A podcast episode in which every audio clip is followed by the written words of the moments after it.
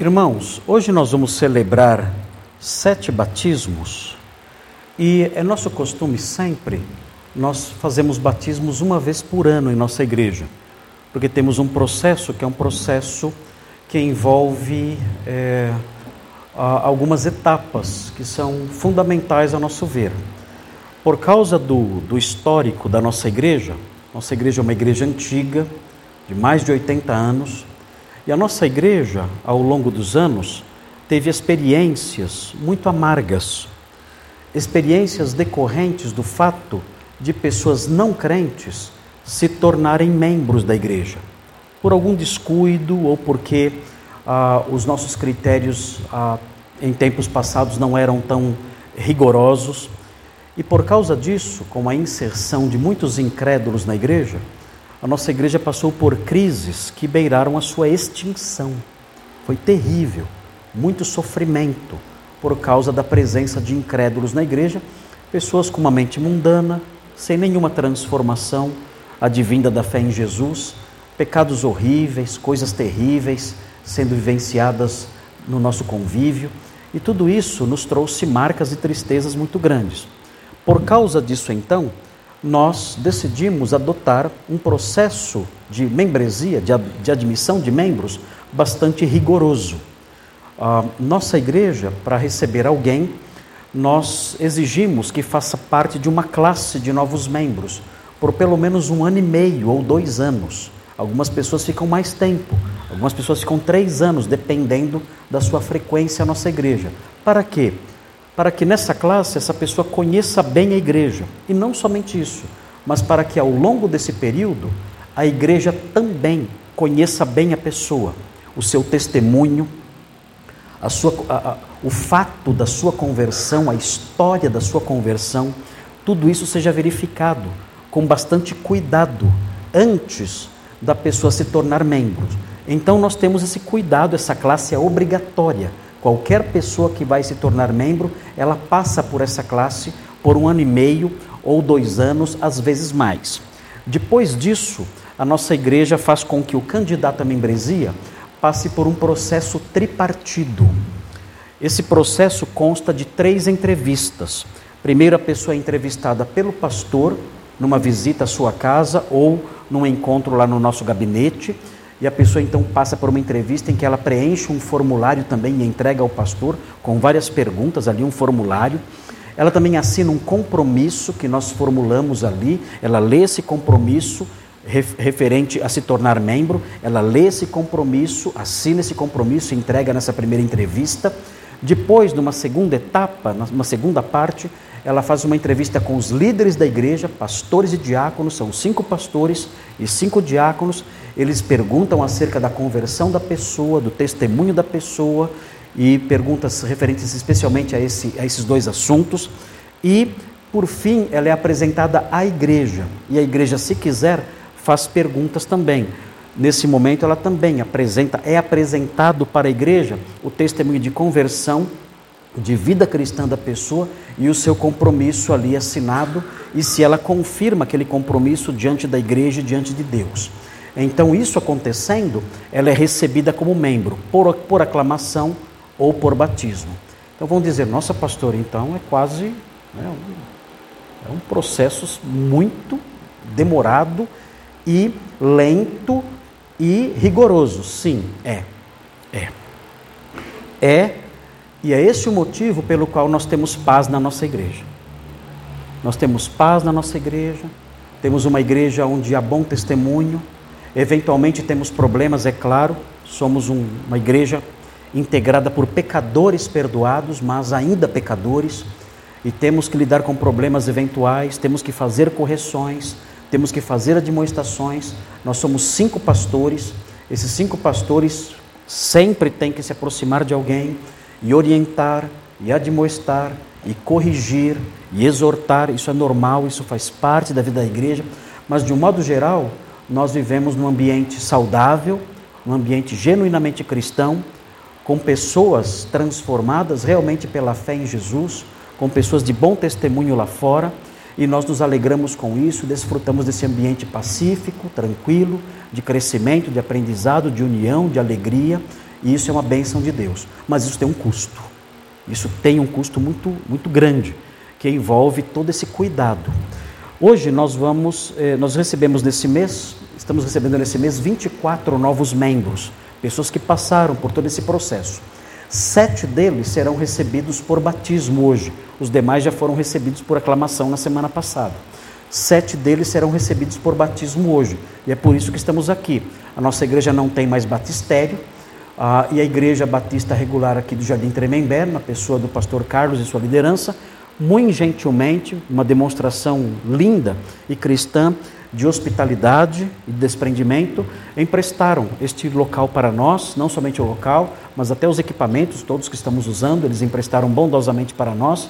Somos igrejas irmãs ah, e estamos felizes por poder desfrutar disso, desse espaço e dos equipamentos que o Senhor, na sua bondade, deu a essa igreja tem concedido a essa igreja. A nossa súplica é que Deus abençoe e continue a abençoar esta igreja, os seus membros, seus líderes, pastores, diáconos, todos os líderes aqui, os membros desta igreja, que o Senhor multiplique as suas bênçãos sobre os irmãos aqui. Sabemos que é uma igreja séria, sabemos que é uma igreja bíblica, sabemos que é uma igreja zelosa pelas coisas de Deus e nós nos alegramos com isso.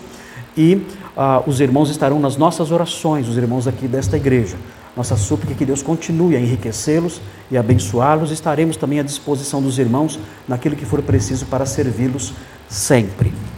É muito raro hoje em dia encontrarmos igrejas sérias, igrejas bíblicas, igrejas que pregam a palavra de Deus. E é bom saber que temos perto de nós uma igreja assim, uma igreja que cumpre esse ideal, que cumpre esses objetivos. Dito isto, irmãos, eu gostaria de destacar aqui, como fazemos todas as vezes que vamos realizar batismos em nossa igreja, eu gostaria de destacar os propósitos, os propósitos, os objetivos do cumprimento desta ordenança.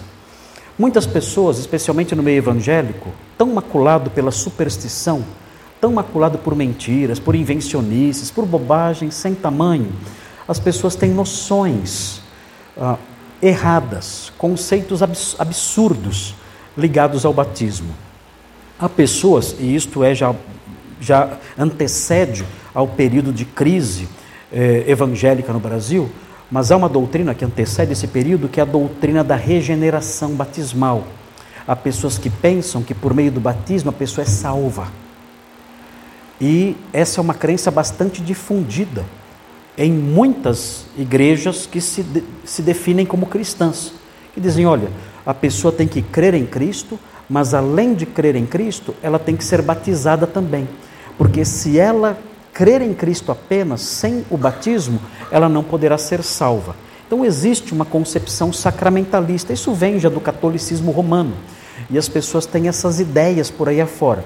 Nós aprendemos na palavra de Deus que isso não é verdade.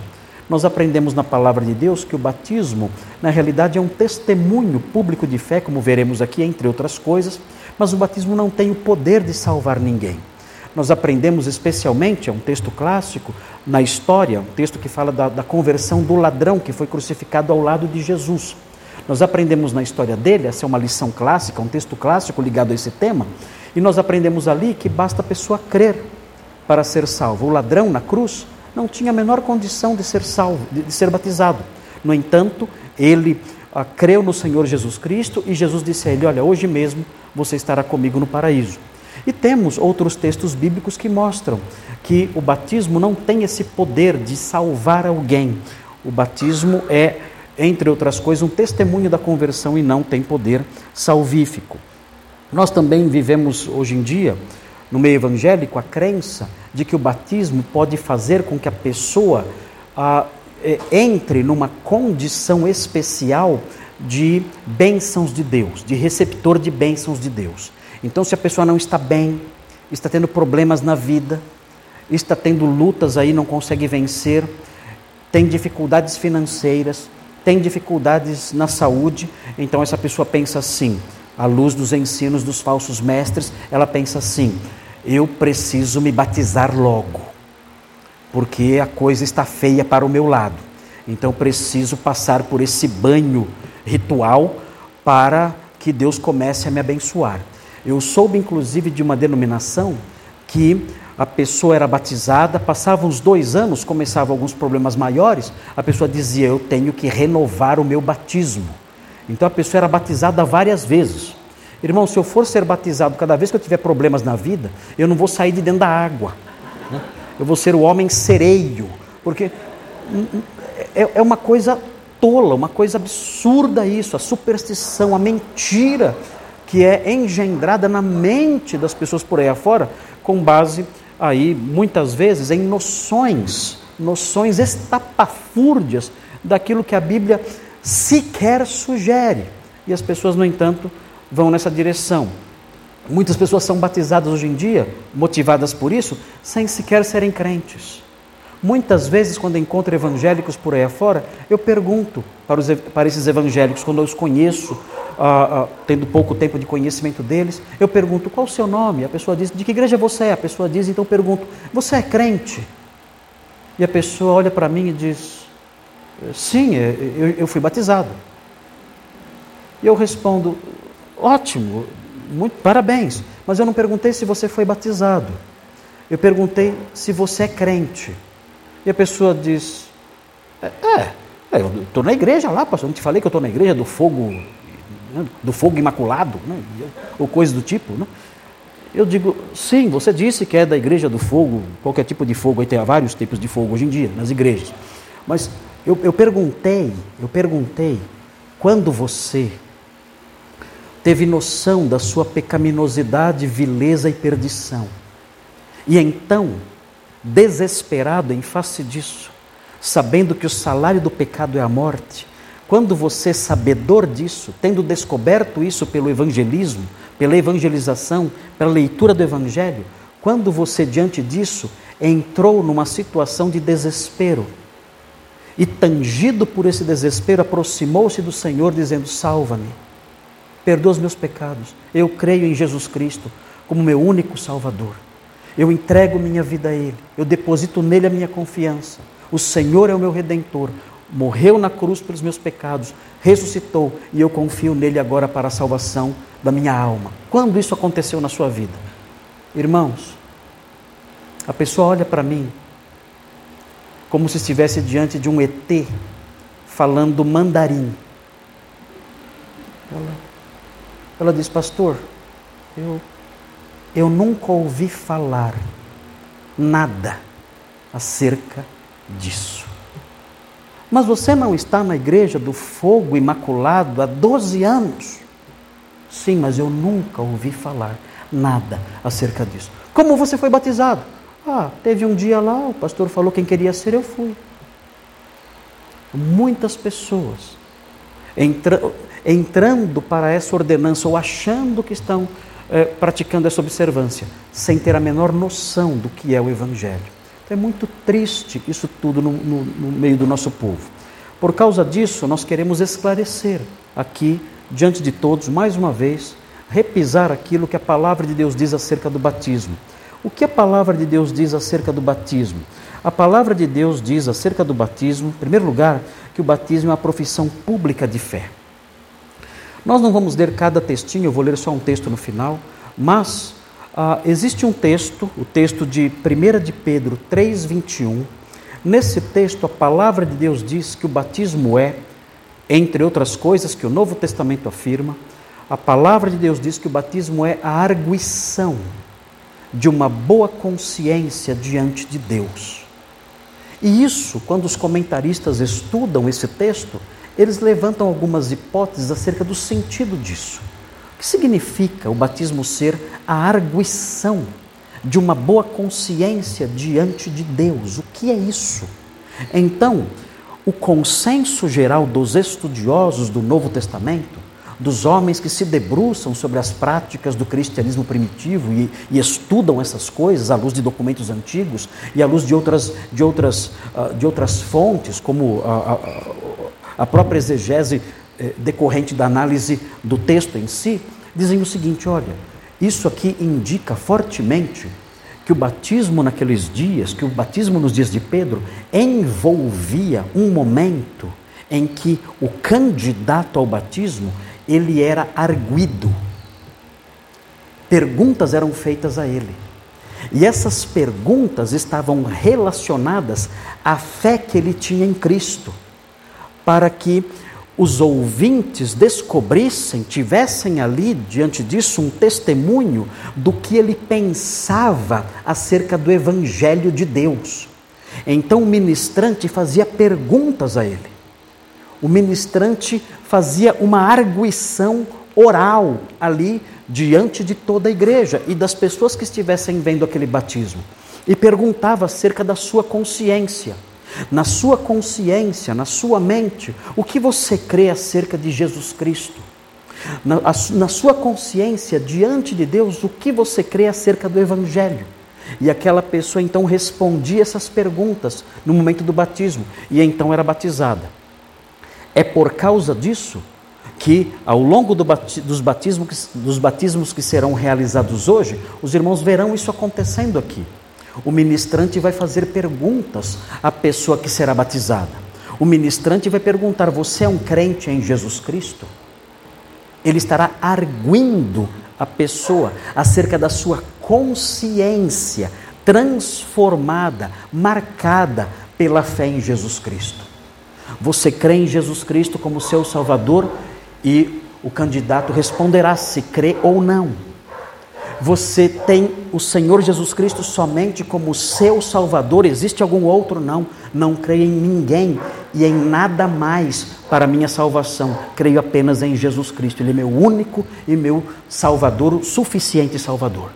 Essa será a arguição que será feita. E isso não é uma invenção nossa. Isso tem um fundamento bíblico no texto de Pedro que eh, mencionei alguns minutos atrás, 1 de Pedro 3, 21.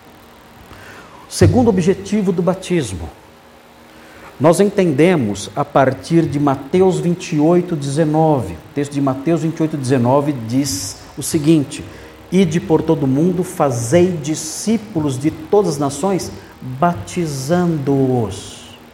Nós entendemos que a marca do discípulo, a primeira marca do discípulo, depois que ele se torna discípulo, é o batismo. Façam discípulos como? A pessoa crerá em Cristo e então ela será batizada. Em face disso, nós entendemos que o batismo tem por propósito identificar as pessoas como discípulos de Jesus.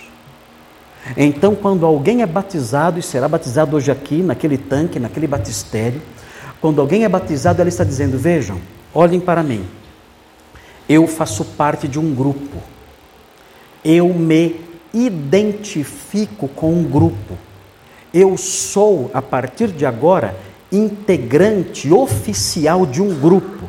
E então nós olhamos e dizemos: Que grupo é este? Que grupo é esse do qual você faz parte? Que grupo é esse que agora você integra de modo oficial, de modo completo? Que grupo é esse que agora você anuncia ser integrante dele. E a pessoa dirá: Eu sou um integrante por esse gesto que estou realizando aqui sendo batizado, eu estou anunciando que sou um integrante do grupo de discípulos de Jesus. Vejam, eu fui batizado. Eu sou um discípulo de Jesus. Jesus disse: Fazei discípulos, como? Batizando-os. Eu fui batizado, eu sou um discípulo de Jesus. Olhem para mim agora. Olhem para mim agora. E lembrem-se de me definir dessa forma.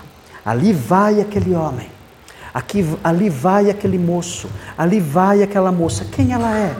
Como ela se define? Como ela se identifica? Nós sabemos. Aquele moço, aquele homem, aquela, aquela moça, aquela senhora, aquelas pessoas são discípulos de Jesus. Essa é sua identidade primária. São discípulos de Jesus, se identificaram com esse grupo por meio do batismo. Nós aprendemos também na palavra de Deus que o batismo tem um terceiro objetivo. Além de ser uma profissão de fé pública por meio dessa arguição oral, além de ser um sinal de identificação com os discípulos de Jesus, o batismo também é uma representação da lavagem espiritual. O batismo não, não lava ninguém. A água do batismo não é uma água que fica suja depois dos batismos. Não é assim. Ah, o batismo é um símbolo de uma lavagem, não uma lavagem em si. A palavra de Deus diz em 1 Coríntios 6,11 que os coríntios foram santificados, que os coríntios foram lavados por meio do Espírito Santo, pela fé em Cristo, pela lavagem do Espírito Santo. Essa é uma linguagem muito vívida no Novo Testamento. O crente é alguém que foi lavado, é alguém que foi lavado dos seus pecados. Quando nós cremos em Cristo, uma lavagem espiritual acontece. Isso significa que todo incrédulo está sujo. Se você é incrédulo e está aqui hoje, ou está me vendo de alguma outra forma por algum tipo de transmissão ou pela gravação desse, desse, dessa mensagem, se você é incrédulo, você deve saber disso. Todo incrédulo, aos olhos de Deus, está sujo. Não importa se você é um bom incrédulo. Não importa se você dá esmolas. Não importa se você vai à igreja. Não importa se você é uma boa pessoa. Não importa isso. Essas coisas são boas e devem continuar, mas elas são secundárias no que diz respeito à salvação. A Bíblia diz que os, os nossos pecados fazem separação entre nós e o nosso Deus. E a Bíblia compara o pecado à imundícia, à sujeira. Se você não é um crente em Cristo, você não foi lavado pela fé nele. E não tendo sido lavado pela fé nele, você está sujo. Aos olhos de Deus, Deus vê você como alguém sujo.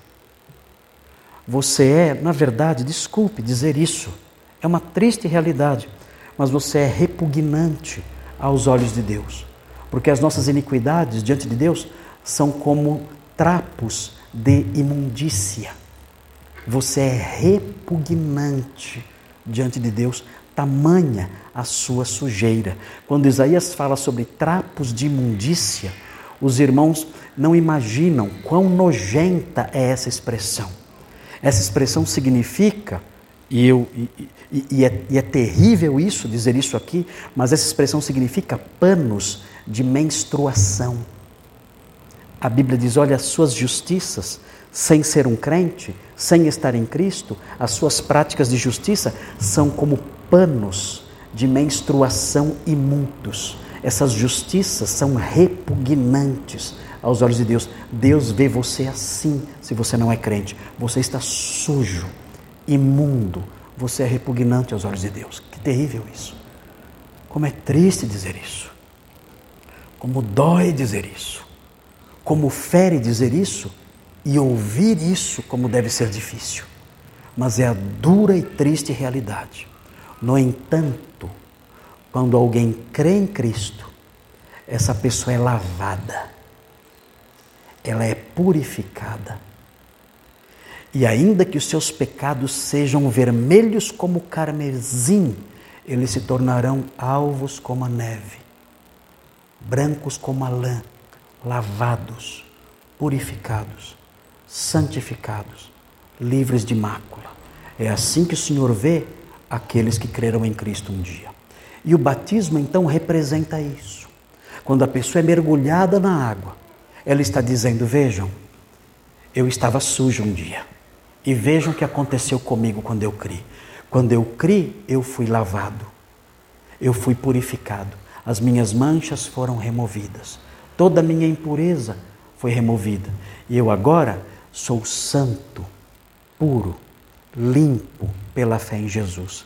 Ele me perdoou, ele lavou os meus pecados, removeu as minhas culpas. Isso não está acontecendo agora enquanto eu sou batizado.